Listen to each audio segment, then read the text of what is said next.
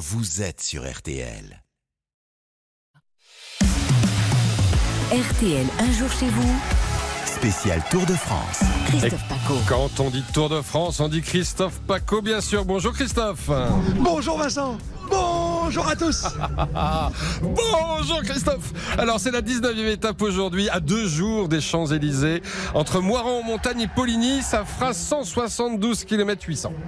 Et l'heure de la revanche, peut-être pour les sprinteurs cet après-midi, avec au final, tenez-vous bien, une ligne droite de 8 km sans le moindre virage. De quoi peut-être décourager quelques fuyards tout à l'heure, une étape en tout cas 100% jurassienne entre la capitale du Jouet ici, Moiran en montagne, et celle du comté, Poligny. Bon, sacré tracé donc pour l'arrivée. Justement, Christophe, vous êtes avec un ancien coureur qui est à la direction du Tour et c'est bien celui qui dessine la grande boucle. Ah oui, comme tous les jours, au village départ avec un ancien champion. Et quel champion Bien reconverti en tout cas comme directeur d'épreuve ici au Tour de France. Bonjour à vous Thierry Gounou. Oui, bonjour à tous. Mais c'est bien d'avoir un ancien champion quand même pour dessiner la route du Tour. hein. Oui, ça, ça paraît essentiel hein, d'a- d'avoir un passé cycliste quand même pour savoir euh, à quoi, quoi se- te- s'en tenir et puis euh, doser aussi le, le parcours. Je pense que c'est essentiel d'être ancien cycliste. Puis aussi au niveau de la sécurité, c'est pas mal d'avoir euh, une connaissance des trajectoires, etc. Ah, Vous faites bien de le dire parce que la sécurité est au cœur du problème cette année. hein, les motos qui coincent. Oui, alors ça c'est surtout, je pense qu'on a été un petit peu victime cette année de notre succès. hein. On a eu un nouveau public qui est arrivé, très nombreux.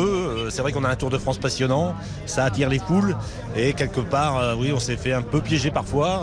Je pense qu'on fera le nécessaire dans, dans un futur proche pour rectifier le tir. hein.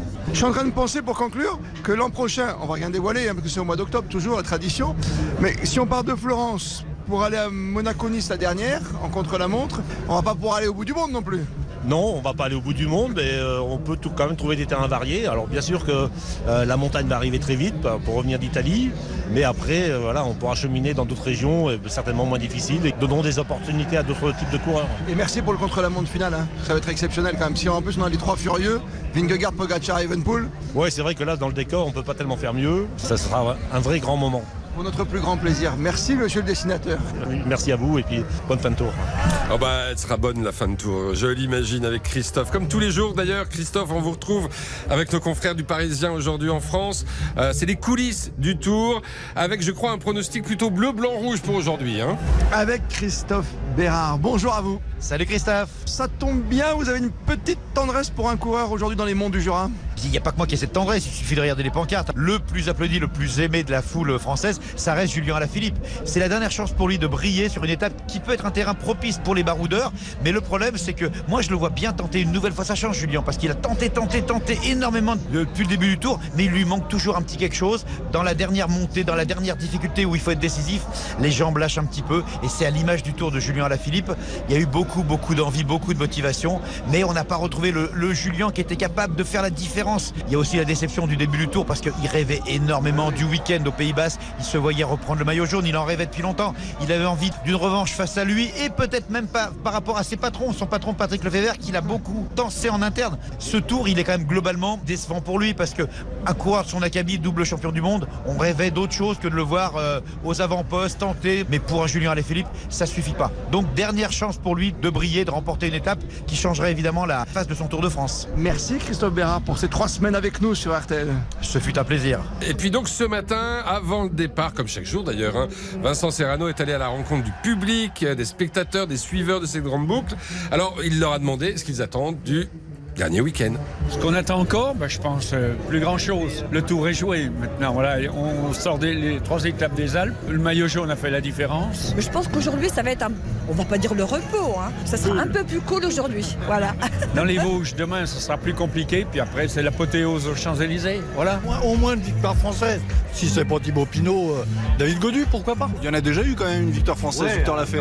Victor l'a fait, l'a fait. Et puis tiens, euh, Vingegaard euh, qui perd du temps aussi, et puis euh, Pogacar qui revient sur lui, allez, pourquoi pas. 7 minutes 35, va falloir y aller quoi. Et l'autre il va surveiller de haut en bas, hein, va le prendre à la culotte jusqu'au bout, hein, c'est le cas de le dire. J'ai attendu du spectacle, euh, de vibrer comme on le fait depuis le début. Et vous madame Elle finit de manger son petit four. Bah oui, il faut la laisser manger quand même, la dame. Il y a des priorités. Bon, on vous retrouve tout à l'heure, Christophe. La course en direct toutes les demi-heures avec Nicolas Georgerot et Vincent Serrano sur la moto et dans les coulisses Hortense Crépin. Et puis comme comme chaque soir. Venez refaire l'étape avec nous. 32-10, le club Jalabert, 18h30, 19h, plus que jamais, sur les routes du Jura. Vous êtes bien sur RTL. Et on est bien, et on est bien avec vous. À tout à l'heure, Christophe Paco. Et puis on va très rapidement faire un, premier point sur euh, cette étape, cette euh, 19e étape entre Moiran montagne et Poligny. On marque une petite pause, il sera 13h, on va s'informer complètement avec Charles Ducrot. Et puis ensuite, eh bien, ce sera à vous de jouer. Alors c'est vrai qu'on va parler un petit peu de l'intervention euh, du président, du remaniement, mais les sujets sont très nombreux aujourd'hui avec le l'autoroute la nuit, cette jeune femme agressée pour sa tenue, euh, le tabac avec euh, le marché noir, et puis c'est la journée mondiale de la malbouffe. Tiens, à l'heure de ceux qui vont manger des, des triangles rectangles sur le... Pas du tout. À tout de suite.